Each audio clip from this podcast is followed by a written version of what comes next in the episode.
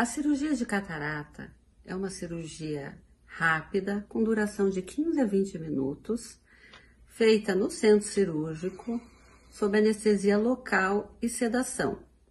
As incisões dessa cirurgia são autocelantes e podem ser feitas com laser. Após a retirada da catarata, é feito o implante da lente intraocular. Essa lente é escolhida com, de acordo com o paciente e suas demandas, sempre tentando é, eliminar sempre a possibilidade ou a necessidade do uso de óculos.